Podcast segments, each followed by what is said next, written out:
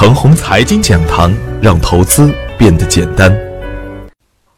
亲爱的朋友们，早上好，我是奔奔，感谢您一直的关注与守候。我今天和大家分享的主题是市场的人气在回暖。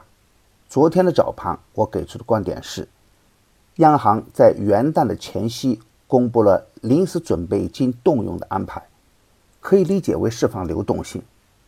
在房地产的监管政策上，长效机制呢已经确立，特别是啊对租赁概念会形成明显的板块效应，而龙头的房地产企业呢有着相对的优势的地位，这样才能吸引到更多的资金逢低布局，因此房地产板块中期向上的趋势也基本确立。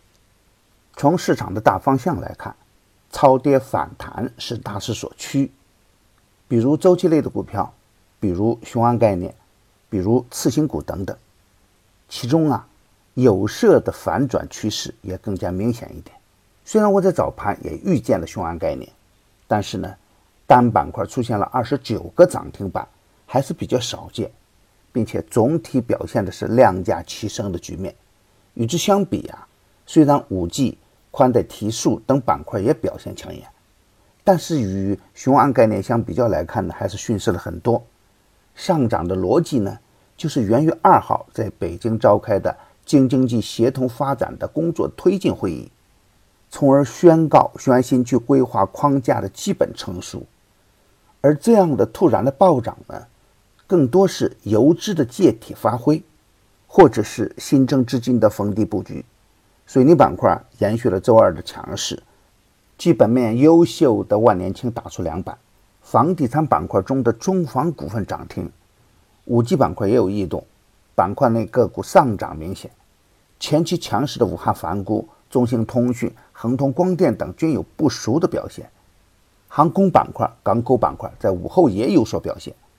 这两个板块的基本面估值啊都在洼地，有补涨的可能，但不能追高。